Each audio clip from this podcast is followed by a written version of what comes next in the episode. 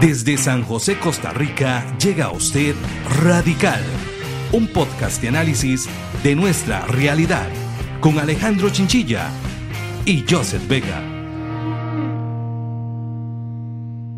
Hola, buenas noches a todos los que nos están escuchando acá en este podcast Radical. Gracias por acompañarnos un sábado más. Recuerde que nos vamos a estar escuchando cada uno de los sábados del mes. Espero que realmente la estén pasando súper bien. Estos tiempos de cuarentena pues no sean tan difíciles. Hola Joseph, ¿cómo te ha ido en estos días? Mira, pues muy bien, muy bien, la verdad, un poco con frío, con mucha lluvia, un poco preocupado, ¿no? Por la situación que se está dando en estos días, no solo por los aumentos en el COVID-19, sino por otros temas que estaremos hablando por acá. Así es, entonces, como siempre, agradecerles que nos escuchan.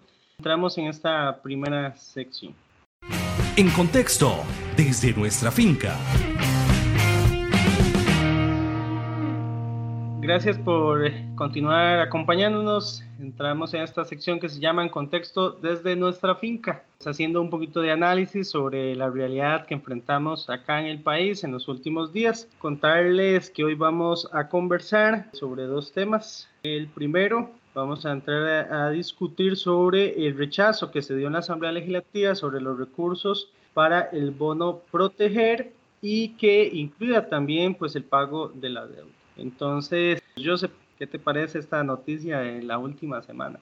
La verdad es un poco preocupante en el contexto de que en este momento hay miles de personas que están solicitando su bono proteger porque es el único recurso que les ha quedado después de ya sea perder el trabajo o simplemente se les disminuyó sus horas laborales. Y que vengan estos señores, pues no decirles otro nombre, nuestros diputados, tan decepcionante y tan decepcionante en el sentido de que se supone que ellos están para vigilar el bien común por la estabilización de la economía y por supuesto resguardar la integridad de las familias costarricenses. Principalmente ese mensaje de aquellos que tanto defienden la familia. Y que vengan a salir con estas. Entonces uno dice, de verdad que tiene tanta moral que la tienen doble. Aquí no vinieron a defender la familia. No pensaron en ella. Simplemente rechazaron con, ahora con el, con el pretexto de que vienen a defender o vienen a rescatar el presupuesto del país. Ahora sí les preocupa el presupuesto del país. Por ejemplo, cuando a Liberación le preocupó el presupuesto del país? Nunca. Desde el 2008, que inició la crisis, cuando estaban en gobierno, hasta el 2012, ellos aumentaron el 16% del ingreso. Mire, esa es una tetra. Es una tetra política que está tomando de rehenes a estas familias. Y estas familias eh, corren el peligro hacia el umbral de la pobreza. Pero ya finalmente para terminar, yo creo que lo que pasó es lo siguiente, y a, y a, mí la vez pasada, cuando estábamos hablando del tema del tren, yo decía que las banderas políticas se estaban metiendo, y se me olvidó decir esta pequeña gran parte, ya estamos en campaña electoral.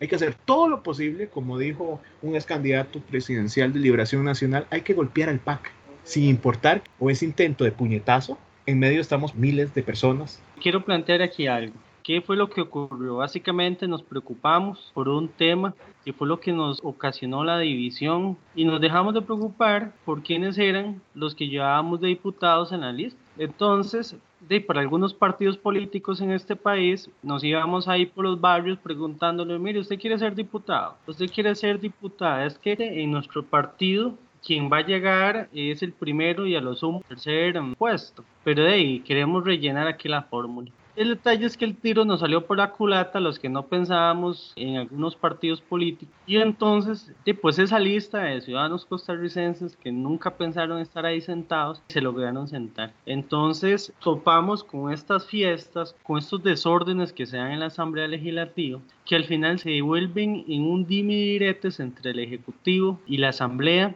y lo que me da a entender es un pseudo mensaje por parte de la Asamblea Legislativa que al final no se ponen de acuerdo en decirle a la administración actual, mire, no le vamos a aprobar el monto que usted está planteando, pero al final aquí no es Carlos Alvarado el que se va a ver afectado. ¿Por qué? Porque el señor presidente tendrá su salario fijo de ingreso mensual sino aquí es el montón de ciudadanos costarricenses que están quedándose sin empleo, las empresas están disminuyendo sus jornadas laborales y que no tienen cómo llevar sustento a las casas. Y el problema es que estamos en este pleito político, es el que nos lleva al contexto en este momento y que no permite llevar esas ayudas o esos montos a quien realmente lo necesita. Entonces, inclusive era pues una discusión de que la caja pues cómo íbamos a hacer, cómo vamos a pagarle, inclusive este presupuesto llevaba un monto para cubrir parte de la deuda de la caja, fue rechazado y lo que está planteando la ley legislativa en este mensaje es que estamos a puertas de una elección nacional y lo que me interesa es que la administración actual le vaya mal. Aquellos que nos escuchen, yo lo único que le puedo decir es informémonos leamos, escuchemos qué es lo que nuestros representantes están haciendo no se ponen de acuerdo. Y aquí que está quedando mal no es al final el presidente ni los ministros, es cada uno de los que fuimos a votar y cada uno de los que tenemos al final que pagar los servicios. Y no solo eso, Alejandro. El detalle es, que estuve leyendo el informe del Estado de la Nación, decía muy claro, el gobierno de la República llega con un brazo legislativo sumamente débil y voy a ilustrarlo así. Decía Ricardo Jiménez Unamuno, expresidente de la República, que si usted no tenía mayoría parlamentaria, agarre su sombrero, agarre su saco y jale para casa. Y por desgracia a Carlos Alvarado le tocó eso, en un contexto difícil que creo que a nadie se lo desearía estar en los zapatos de Carlos Alvarado, yo creo que nadie lo desearía en este momento. Pero lo que pasó es eso. Cuando vos no tenés control legislativo, no puedes hacer nada. Estás a la intemperie de la oposición. Si vos ves las votaciones, tanto en la comisión de sendario como en el plenario legislativo, fueron arrolladoras las votaciones, lo rechazamos. Pero volvemos a lo mismo. Si no nos estamos informando, si queremos que llegue un gobierno pero si no le damos un brazo legislativo, ¿de qué nos sirve? Acuérdense que por algo se llama Asamblea Legislativa, es el primer poder de la República. Es el que aprueba presupuestos, aprueba y derroga leyes, aprueba tratados internacionales. El presidente solo ejecuta. Y nosotros ahorita no hemos entendido eso. Como ticos no hemos entendido eso claramente. Que el brazo político, administrativo y financiero recae en la Asamblea Legislativa. Preocupa totalmente y de acuerdo con Musk, esa actitud, y es esa actitud de golpeteo al poder ejecutivo. Decir ahora que se preocupan por las finanzas públicas es mentira. Es simplemente quieren golpetear. Porque yo voy a decir algo muy enfático en esto. Y creo que más de un ciudadano, escucha este momento, lo sabe en sus adentros, que el manejo de la situación del COVID, por supuesto que es un deber de gobierno y también le lleva réditos positivos el manejo de la crisis. Que eso se puede generar en, más adelante en una votación caudales de votos. Y eso hay que decirlo, porque también ha sido parte de la política y parte de la historia. Aquellos presidentes que han generado o que han dado un excelente manejo a las crisis son presidentes que salen fortalecidos y presidentes que incluso llegan a segundo o tercer mandato, como casi lo, lo hace Franklin Delano Roosevelt en los Estados Unidos. Entonces, ellos lo saben muy bien por eso hay que golpetear al PAC, hay que golpear al gobierno de la República. Pero el problema es que cuando tengamos este problema, estamos teniendo miles de personas y que simplemente se le está diciendo no, porque los presupuestos están ahí, pero no nos da la gana, porque queremos golpetear al gobierno. Esa es la actitud y llamo a la reflexión a los actores políticos de la Asamblea Legislativa. No se puede jugar con el hambre, no se puede jugar con los recursos de un país, con la única esperanza de una familia que la está pasando mal porque ellos no se lo buscaron, porque son circunstancias fuera de ellos. Llamo la reflexión a ello. Para continuar en la línea que estás planteando, a mí lo que me queda muy claro que en este país no hemos entendido las clases de cívica que llevamos muchas veces en la educación. Cuando nosotros vamos a un proceso de elección nacional, lo que tenemos que preocuparnos es por quién vamos a sentar en la Asamblea Legislativa. El gran detalle es que la Asamblea Legislativa prácticamente es quien va a gobernar este país y que al final el presidente es quien debe de ejecutar o debe de administrar. Entonces, la algarabía y la fiesta electoral en Costa Rica es por ver a quién pongo el presidente. Pero al final, el presidente tiene la imagen de administrar, de ejecutar, de representar al país, pero no es el que va a ir a crear las carreteras, no es el que va a ir a generar obra, porque si no tenemos la claridad de dónde sale la gestión estamos muy mal enfocados.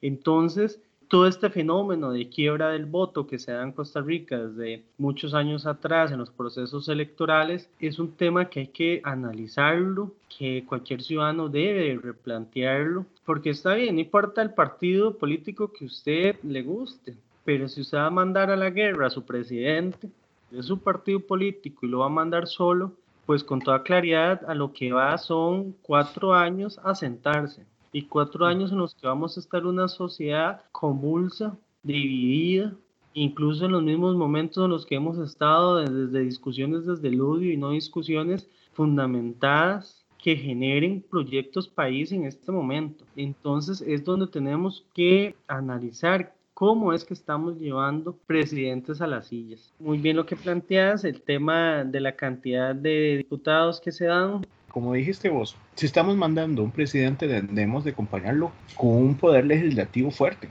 Pero la situación es esta. A pesar de que vos tenés razón en todo lo que has dicho, yo creo que nosotros debemos de reflexionar fuertemente, no poner gente por ponerla, sino simplemente analizar a quién estamos llevando. Hoy estamos pagando ese resultado. He escuchado que el pasado no determina el presente o el futuro de una persona, pero sí determina el futuro de un país y el presente de un país. Y hoy lo estamos viendo ese voto de rechazo al presupuesto. Hoy ese rechazo estamos poniendo al filo de la navaja el futuro de miles de personas. Es inaudito y simplemente la conclusión que podemos llegar es que la campaña electoral está metida, el cálculo electoral está ahí y más fuerte que nunca y se venía dando en estos días.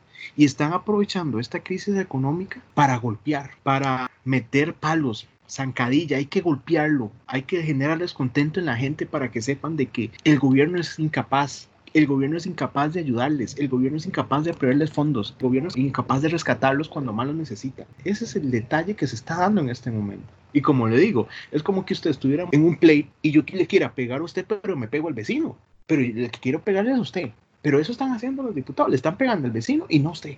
Pero están pegándole a esa persona que está sin trabajo, al que ahorita no puede pagar la luz, el que está pensando en sus deudas en este momento bancarias, en el que no puede comprar sus arroz y frijoles para sus hijos. Este golpe que hemos recibido todos nos tiene que poner a reflexionar de qué personas estamos poniendo en la asamblea, como lo dijiste. Y no solo eso, no votar con las vísceras, votar con el cerebro. Yo lo que espero es que todas esas personas que en estos momentos están a la espera del segundo depósito, el bono proteger, tengan la clara contundencia de que en estos momentos quien está atrasando no es la administración, sino aquellos diputados de los cuales muchos votamos y que no han sabido ponerse de acuerdo. Entonces, me parece oportuno tener la claridad de que a veces el muro no sale de la administración y el problema, Joseph, es que vemos cada cuatro años la gente dice, ah, no, este presidente eh, fue muy bueno, este presidente fue muy mal, este presidente eh, llegó porque tenía la hora del abrazo, o este presidente llegó porque promovió tratados de paz, nos quedamos cortos porque no hacemos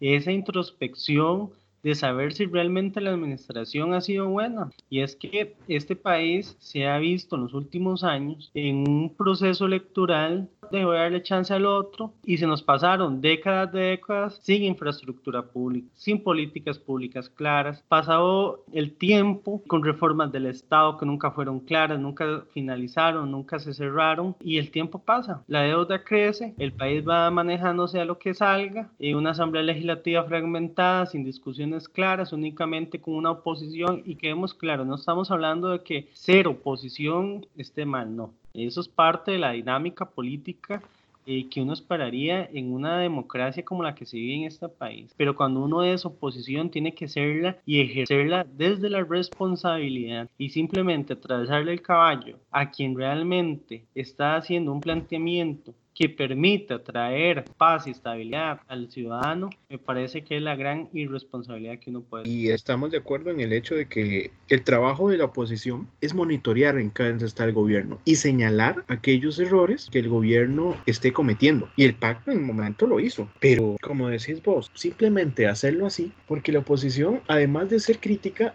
debe proponer también, debe proponer soluciones país. Criticamos esto, pero proponemos esto. No hemos sido capaces de hacerlo. Ninguno de los diputados, ni de la Unidad Social Cristiana, ni Liberación Nacional, del Partido Integración Nacional, ahora Nueva República, o Bloque Independiente, porque no fue electo por ese partido, ni existían cuando se eligieron, ni los otros, han dicho, bueno, proponemos esto de lo que está proponiendo el gobierno. No, simplemente dicen, no, es que no me parece. Y eso ha hecho que el país haya perdido décadas de desarrollo humano, décadas de progreso, décadas de avance, y que hoy nos tiene una casi tormenta perfecta. Y solo lo hablo económicamente, lo hablo socialmente, porque una, una tragedia económica nos puede llevar a una tragedia social. Y insisto, insisto en esto, lo que hicieron el martes no tiene nombre.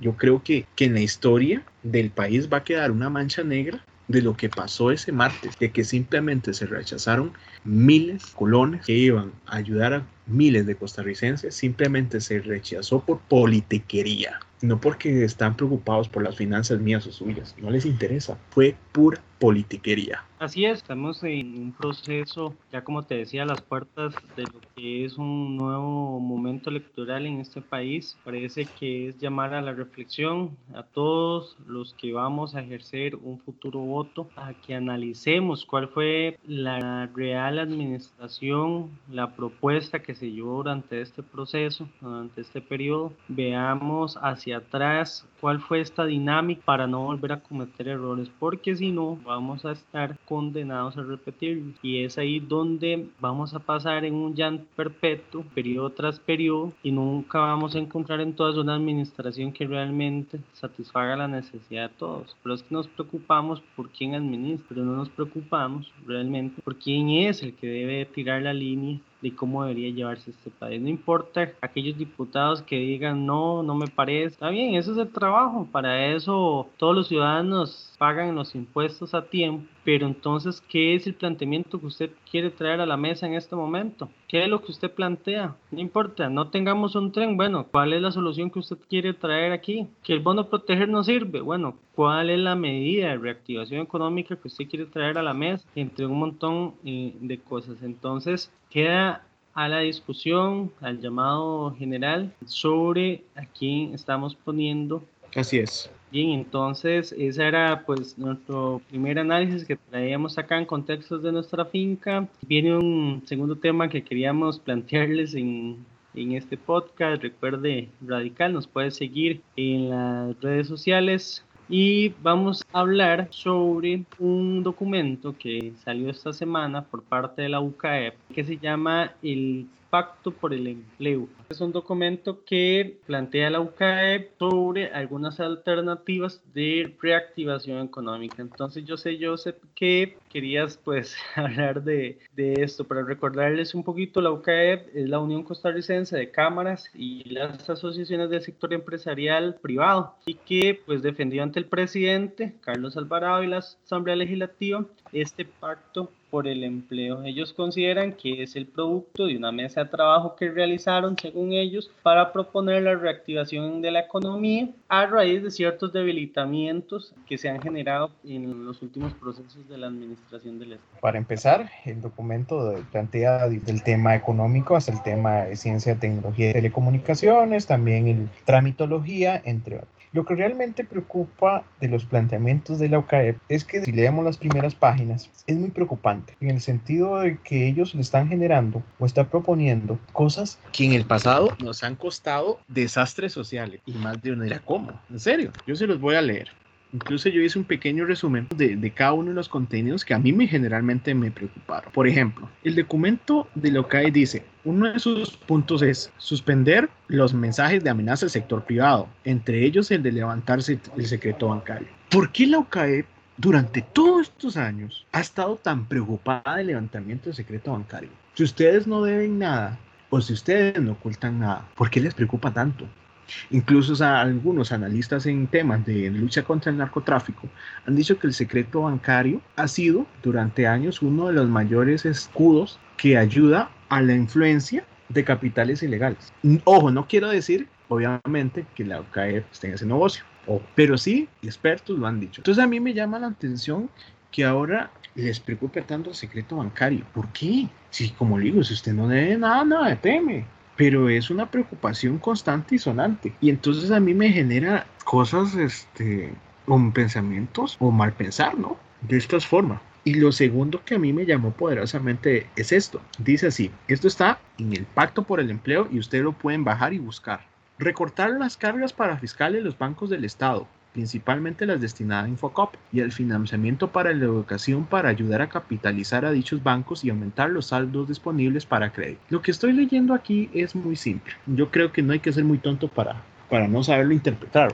Dice que simplemente se recorte fondos que dan los bancos estatales a instituciones y no lo menciona, pero es explícito, como CONAPE, donde miles de miles de costarricenses han llegado a esa institución con la esperanza de poder estudiar y tener un futuro mejor tanto para ellos, incluso para sus familias. Y que esta gente, la UCAEP simplemente diga, recortemos eso, te demuestra que el mensaje es claro, pongan todos los créditos a nuestra disposición, señores, y que aquel que quiera superarse, que, que va a ver qué hace, que se quede donde está, porque según esta gente no van a tener derecho, porque simplemente todos los créditos los vamos a ocupar nosotros, sin importar de dónde venga. No importa si quiera superarse, no nos interesa. Todos los créditos a nuestra disposición, todas las facilidades crediticias a nuestra disposición. Entonces, según esta gente, ¿cuál es el de los bancos del Estado? Y no quiero decir que tampoco los bancos del Estado han sido perfectos y son buenos, porque los bancos del Estado, tanto en, para solicitar préstamos, como en sus tasas de interés son carísimos. Y eso sí es cierto, porque para usted pedir un préstamo es una cosa pavorosa. Para usted emprender es una cosa pavorosa. Pero tampoco se vale decir que pongan de rodillas a los bancos estatales a su servicio, señores de Locae. No. Ustedes en sus páginas dicen que ustedes están por el bien común. Y el bien común a veces es acercar un poquito para que el otro tenga. No simplemente venir a decir y disponer de todos los fondos para que yo lo aproveche y aquellas personas que se han beneficiado como instituciones como CONAPI y simplemente se queden viendo para Eso no es así. Finalmente, ya para poner a, discusión, en la página 11 de Pacto por el Empleo, les voy a leer y dice así, detener el asedio legislativo mediante el trámite de proyectos de ley que generan incertidumbre y alteran el clima de negocios del país, tales como, cuando usted lee esto, usted dice, ¿será que la Asamblea Legislativa viene a, cuando dice asedio, porque el asedio es cuando usted, una persona lo rodea y le empieza a atacar fuertemente y usted no sabe dónde escapar, como se daban en las guerras medievales. Pero cuando usted lee que ellos se oponen a lo siguiente, a la ley de fortalecimiento de la Inspección General de Trabajo, se oponen también al proyecto de transformación de Recope, a la ley para solucionar la contaminación de residuos plásticos, y otras como la prohibición de entrega de bolsas plásticas desechables. Y también se oponen a la ley de regulación de evaporadores y cigarrillos y también a la control de precios de medicamentos. Entonces uno dice, ¿por quién están velando esta gente? Yo creo que por el bien común, como enuncia su página, no lo creo. Porque incluso ustedes ponen en la página de OCAEP, el Estado está a servicio del bien común. Dicen la economía es para la persona y no viceversa. Pero aquí, entre los principios de la organización y lo que escriben, hay un trecho de aquí hasta Estados Unidos. Leyes que sin duda las necesitamos y las necesitamos en el sentido de que, por ejemplo, la ley contra el plástico, que es uno de los mayores contaminantes de este país, en, principalmente los ríos, y que ellos lo tomen como un asedio legislativo, entonces, ¿con quién estamos hablando? Como la ley de fortalecimiento de la Inspección General del Trabajo, ¿por qué les preocupa? Si ellos son generadores del bienestar común, o les preocupa que algunas empresas o incluso le voy a decir algunos asociados no estén cumpliendo con las leyes laborales, como ahorita parece estar sucediendo en la zona norte. Pero bueno, mi amigo Alejandro, ¿qué te pareció a vos? Que uno nunca deja sorprenderse y aprender. Entonces, cuando yo me encontré este documento que me lo pasaste, lo que encuentra uno en la página 9 en el punto número 1.4. Dice los amigos de la UCAEP que hay que detener el acoso ambiental sobre el empresario formal, pues hay un exceso de normativa sujeta a revisión con nuevas responsabilidades. Cuando yo leo eso, yo lo que me imagino es, o no sé si ese será el fin o mal interpreté, todas aquellas empresas preocupadas de la normativa ambiental de la cual este país goza, de la cual este país hace diferente al resto. No sé si es que tengo que dejar de preocuparme por aquellos contaminantes que produce mi empresa y entonces a diestra y siniestra los voy y los tiro al río o voy eliminando el bosque, del cual es protegido en este país muchas hectáreas, y voy recortándolo y lo voy quitando a un estilo de la política que ha planteado Brasil con el Amazonas, cuando son procesos que no son sostenibles. Y es que cuando hablamos de sostenibilidad es importante traer a la discusión que yo tengo que preservar todos aquellos recursos para las futuras generaciones. Y es que, señores de Lucaev, cuando nosotros hablamos de futuras generaciones, no solo son sus hijos y sus nietos, es que si usted piensa que su empresa el día de mañana va a preservarse en el tiempo, usted va a ocupar esos recursos que tiene en estos momentos. Entonces, ¿cómo vamos a hacer para que su empresa continúe produciendo y generándole todo el valor económico que le genera usted si usted está haciendo un agotamiento generalizado del recurso en este momento. Eso es lo que a mí me preocupa. Si nos vamos a la página 12, dice tramitología. Muy bien.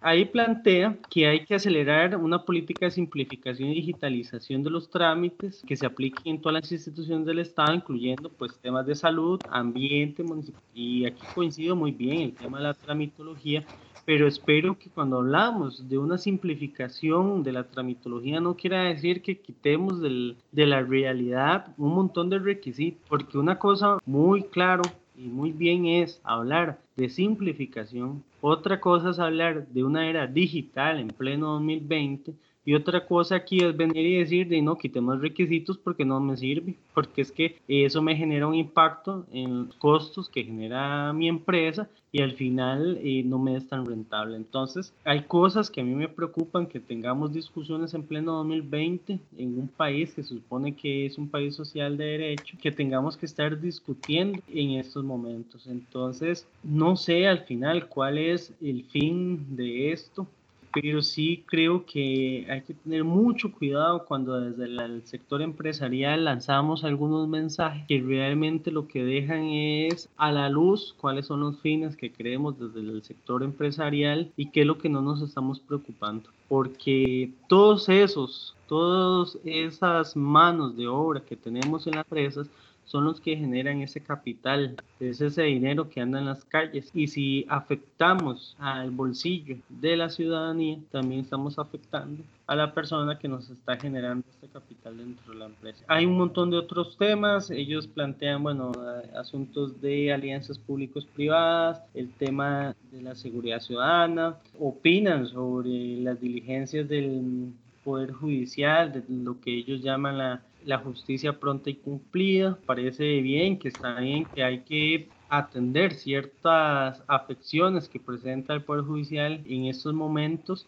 pero eh, de como que se nos olvidó, ¿verdad? La independencia de poderes que goza este país. Entonces empezamos a hacer aquí unos clamores que de, a veces hay que, que tener claro eh, cuál es nuestro papel y si realmente queremos aplicar un tema de reactivación económica que nos nace desde la preocupación por la sociedad. Cuando hablamos, este documento plantea de erradicar asedios, me preocupa que, que si no se dan esos asedios, sería un país en el que todo el mundo hace lo que quiera y eh, hay que respetar ciertos márgenes, ciertas políticas, ciertas leyes que hacen gozar de este país la definición de lo que significa Costa Rica en la palestra internacional. Quiero agregar esto también.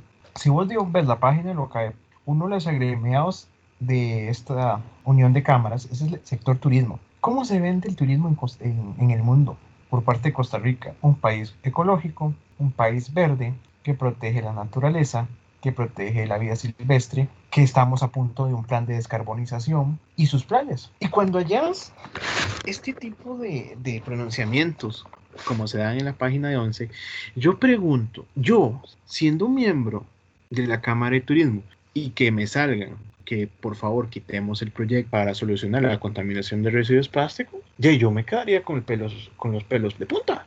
Porque mi principal producto de venta es la Costa Rica verde, que protege la naturaleza. Y cuando ve usted este tipo de planteamientos, por favor, sea por favor, sea es totalmente afuera de orden. Porque hasta ellos se ven afectados porque hasta ellos se ven afectados. ¿Quién es el mayor contaminante de los ríos? Son las botellas y las bolsas de plástico. Vayan a cualquier río de su comunidad y usted ve un montón de plástico. Y eso, esa contaminación, hace perder miles de litros de agua, que no solo son como para consumo humano, son también ellos lo usan en cada una de sus industrias. Y que vengan a decir que simplemente lo quitemos porque nos asedia.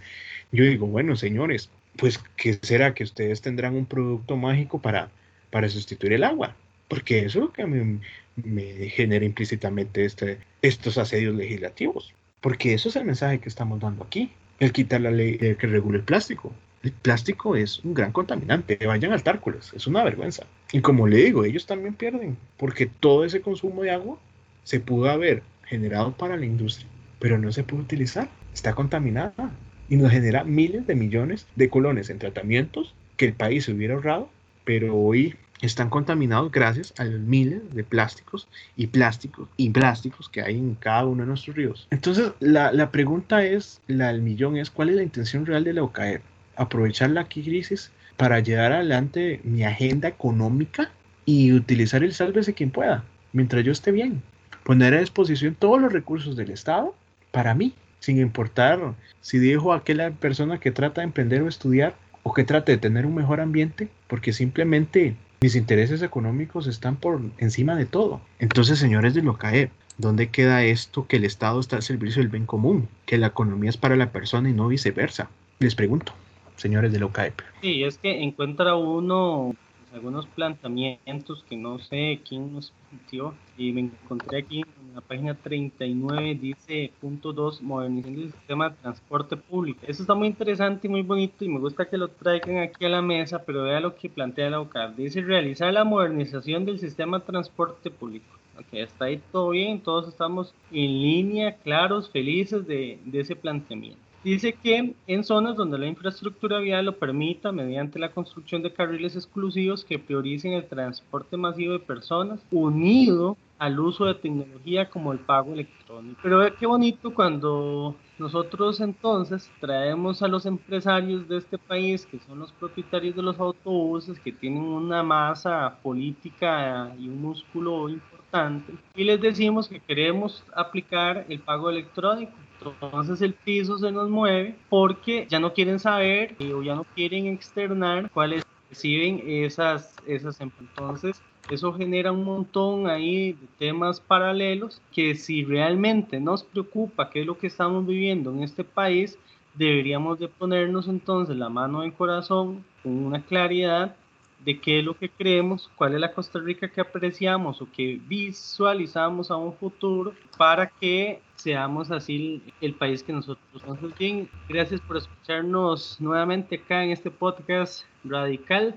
Recuerde que nos puede encontrar en las diversas plataformas como Radical Espacio CR. Y pues, ¿qué te parece, Joseph, si nos vamos entonces con la sección que a mucha gente pues, le ha gustado hoy en esta semana? Hoy, en esta semana...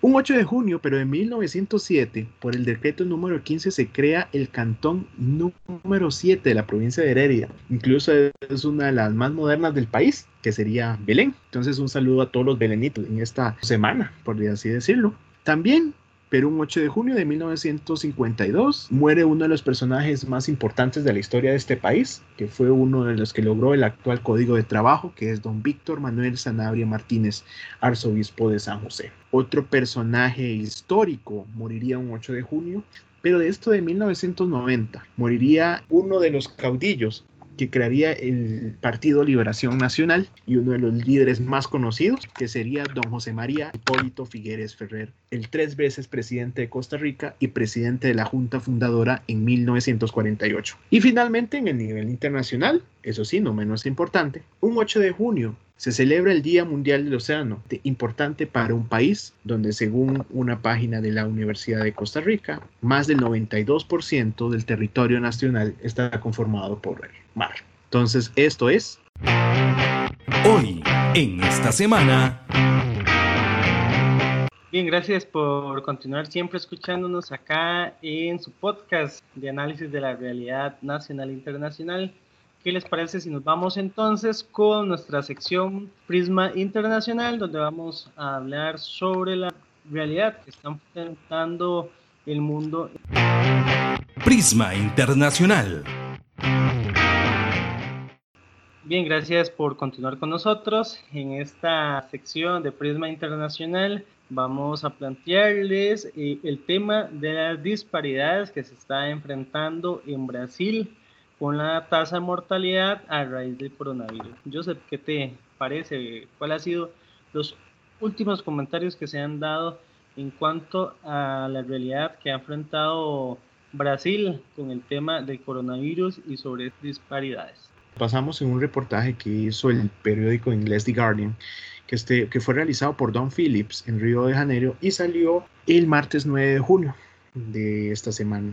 Él, digamos, este, su título se pone como enormes disparidades, el, las tasas de muertes de coronavirus, expone la profunda inigualdad social que existe en el Brasil. Si ustedes, digamos, eh, ven este reportaje, las muertes del coronavirus tienen rostro de afro-brasileños, donde la mayoría de muertes se ha formado o se ha visto relacionado con personas con mayoría de raza negra o entremezcladas. Uno de los fundamentos de este reportaje es que aquellas personas que viven en favelas, como son conocidos en Brasil o precarios, como decimos acá en Costa Rica, son los que desgraciadamente han sufrido el golpe del coronavirus.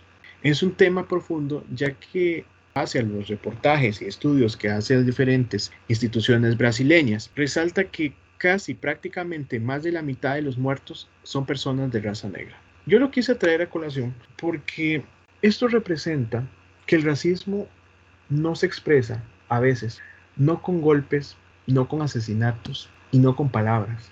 A veces se da de forma silenciosa a través de no proveer de los servicios básicos, a través de dejarlos atrás, dejarlos divididos detrás de un muro. Y esto ha generado que hoy por hoy el Brasil sea uno de los países más afectados por el coronavirus y que por desgracia el coronavirus su mayor víctima sean los mismos de siempre, los pobres, y principalmente de raza negra. Pero, ¿qué te ha parecido, mi amigo, este reportaje?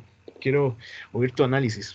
Bien, si bien es cierto que el tema del coronavirus 2019 vea por primera vez las clases altas blancas de Brasil, lamentablemente las favelas están siendo brutalmente afectadas eh, por todo este tema del COVID. El planteamiento de que a nivel de las favelas, que son pues estos suburbios más pobres que tiene Brasil, el 63% de la población se declaró a sí misma como raza negra o mestiza, según el último censo que se dio en Brasil en el año 2010. Aquí sí me parece, bueno, una realidad de que el virus no reconoce pues sociedades como tal, afronta y llega a generar un mal el frente, yo sí quiero traer, según mi visión, algo de lo que yo considero un mal tema Jair Mesías. El señor presidente Bolsonaro es un político y militar ya retirado en Brasil, actual presidente de la República desde el 1 de enero del 2019, y cómo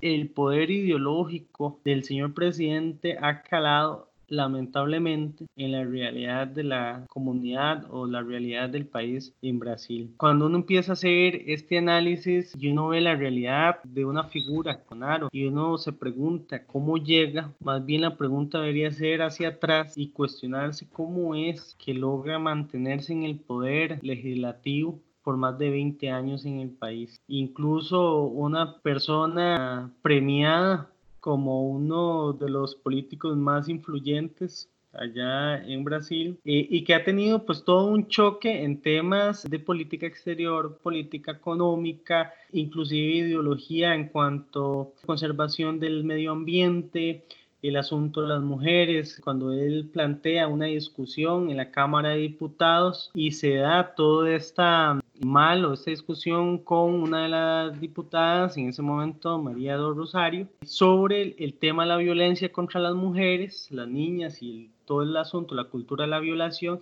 y cómo él prácticamente se abalanza sobre ella, legitimando este poder masculino del cual siempre pues él, él hace alarde. Inclusive un lobby político en el Congreso Nacional, eh, donde él planteaba mm, la posibilidad de, quitar tierras, por ejemplo, a los amerindios negros que viven en Brasil y que uno se cuestiona cómo una persona de estas llega al poder. Y el detalle es que se mantiene. Y esto es lo que nos trae a colación también lo que hacíamos el análisis al inicio, cómo ciertas figuras políticas llegan a ser representantes del pueblo y nadie se cuestiona cuál es la realidad o cuál es el trabajo que han venido planteando.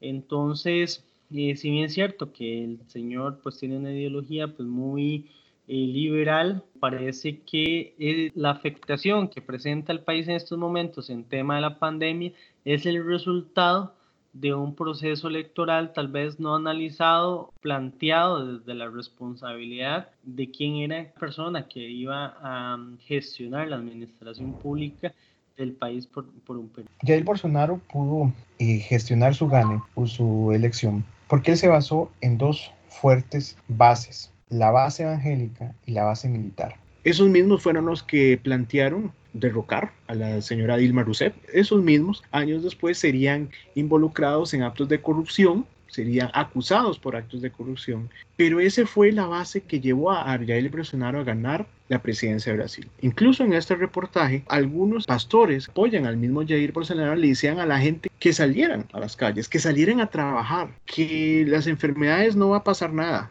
que salgan, que salgan a trabajar, porque si no trabajan no comen. Los mismos pastores hacían eso, porque esa es su base electoral y esa es su base de apoyo hasta la frente de una iglesia, te dan poder de convocatoria terrible y de poder de influencia fuerte.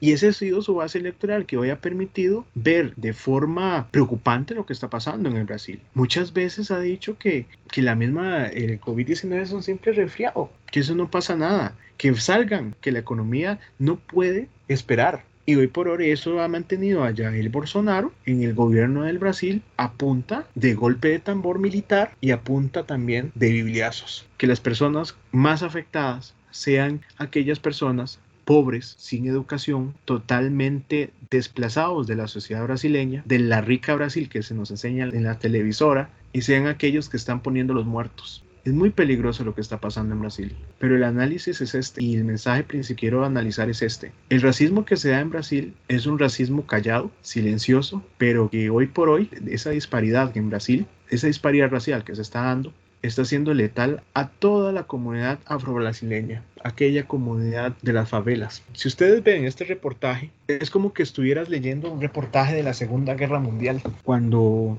una familia perdía un hermano, un primo, un hijo en combate. Eso está apareciendo en este reportaje. Cada persona que fue entrevistada ha perdido a su padre, ha perdido a su madre a raíz de que no fue atendida correctamente, a raíz de que los hospitales estaban llenos, a raíz de que el tratamiento no había, incluso para los mismos médicos. Entonces, esto hace pensar que al tener un presidente que no cree en la ciencia y un presidente que se basa en un populismo de derecha puede resultar letal a un país. Y lo que me llama poderosamente la atención es que a pesar de este desastre, los pastores continúan apoyándolo y ejerciendo influencia en cada uno de sus miembros de iglesia para simplemente poder seguir influenciando y poder teniendo, tener un poder que está llevando a estas mismas personas a la, a la muerte. Sí, es que esa realidad que está enfrentando Brasil en estos momentos ha generado una polarización social enorme entre el Ejecutivo, por ejemplo las municipalidades, inclusive el Sindicato Médicos de Sao Paulo hizo un llamado al presidente Bolsonaro sobre la altura eh, que tenía. Eh, hace poco, en una de las conferencias de prensa que se dio sobre el tema del COVID-19,